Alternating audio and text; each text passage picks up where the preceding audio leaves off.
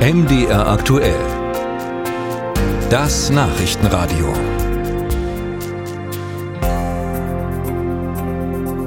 Erfurt ist ja bekanntlich die Landeshauptstadt Thürings, bekannt für die Krämerbrücke, die Gartenausstellung und natürlich als politisches Zentrum des Freistaats. Weniger bekannt ist Erfurt allerdings für den internationalen Flughafen, weil der viel mehr kostet, als er finanziell einbringt. Und da fragen sich manche, braucht die Stadt überhaupt so einen Airport, so einen Verlustbringer? Jan Breuer hat nachgefragt. Ja, Erfurt hat einen Flughafen. Das weiß fast jeder seit der vergangenen Woche, seit der Mannschaftsflieger von Real Madrid auf dem Weg zum Fußball Champions League Achtelfinale gegen RB Leipzig in Thüringen landen musste, weil der Flughafen Halle Leipzig bestreikt wurde. Laura Wahl hat gehört von diesem überraschenden Besuch. Dennoch bleibt die Landtagspolitikerin der Grünen bei ihrer Meinung. Dieser Flughafen erträgt sich nicht wirtschaftlich selbst. Er hat es nie geschafft, schwarze Zahlen zu schreiben. Ich sehe keinen Grund, warum sich das in der Zukunft ändern sollte. Laura Wahl stellt den Flughafen in Frage, ebenso wie ein Gutachten des Bundes für Umwelt und Naturschutz. Zu defizitär sei die Struktur, heißt es darin. Dazu muss man wissen, der Freistaat ist Haupteigentümer der Airport-Gesellschaft, besitzt 95 Prozent der Anteile.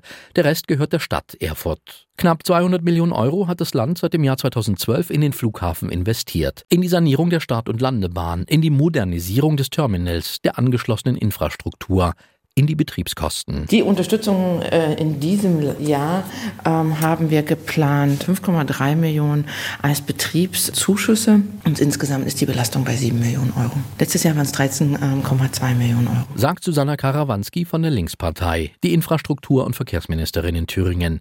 Sie kennt das Gutachten, kennt die Position der Grünen, lächelt darüber hinweg. Sie sieht keinen Grund, an der Zukunft des Flughafens zu zweifeln, weil er ein nicht zu unterschätzender Wirtschaftsfaktor sei für die Region.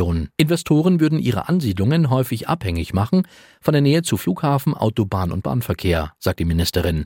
Alles habe Erfurt zu bieten. Vor dem Hintergrund sehe ich jetzt erstmal den Flughafen gut aufgestellt. Es ist Mittwochnachmittag, gähnende Leere in der Abflughalle des Flughafens Erfurt-Weimar, wie er offiziell heißt. Die Anzeigetafel kündigt die nächste Maschine für den kommenden Nachmittag an. Zwei Reisebüros und der Informationsschalter sind besetzt, warten auf Besucher. Der Winterflugplan spricht von drei regulären Starts und Landungen pro Woche.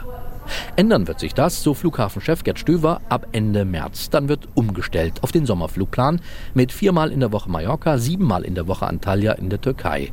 Außerdem im Angebot Flüge nach Bulgarien, nach Griechenland, nach Ägypten. Ja, wir rechnen in diesem Jahr wieder mit einem kräftigen Fluggastwachstum. Nach 140.000 Fluggästen im letzten Jahr sollen es in diesem Jahr etwa 170.000 Fluggäste werden. Das entspräche einer Wachstumsrate von über 20 Prozent. Dazu kommen mehr als 850 Frachtflüge im Jahr. Dazu kommen mehr als 100 Flugzeuge, die am Erfurter Airport regelmäßig gewartet werden. Für Gerd Stöver belegt genug, den Airport zu erhalten, als Tor in die Welt, als Wirtschaftsstandort. Also ich bin der festen Überzeugung, dass wenn wir uns jetzt die nächsten Jahre entsprechend weiterentwickeln, dass wir dann noch eine gute Chance haben, uns auch wieder in Richtung einer schwarzen Null zu bewegen. Wobei Gerd Stöver diese mögliche Zukunft als Flughafenchef nicht mehr erleben wird. Sein Vertrag läuft aus Ende März, wird im gegenseitigen Einvernehmen nicht verlängert. Wer ihm nachfolgt, ist noch offen. Gespräche laufen, heißt es dazu aus dem Erfurter Verkehrsministerium.